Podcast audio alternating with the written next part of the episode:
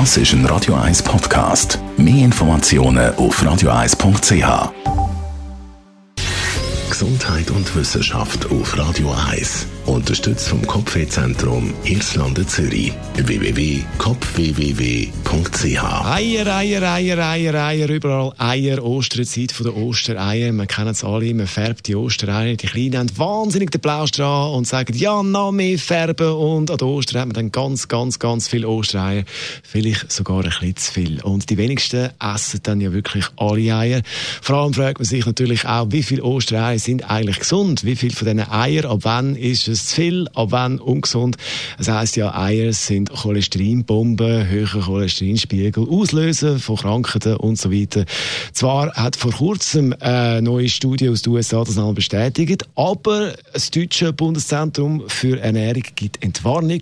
Cholesterin habe auch wichtige Funktionen im Organismus, zum Beispiel für die Bildung von Hormonen oder Vitamin D. Und Experten sagen auch, dass in den Eiern andere wichtige Nährstoffe drin sind. Also ein paar Eier kann man also schon über die Ostertage essen. Und wenn wir schon beim Thema Eier sind, da ist äh, mein absoluter Lieblings-Eiersong, bisschen als Einstimmung auf die Das ist ein Radio 1 Podcast. Mehr Informationen auf radio1.ch.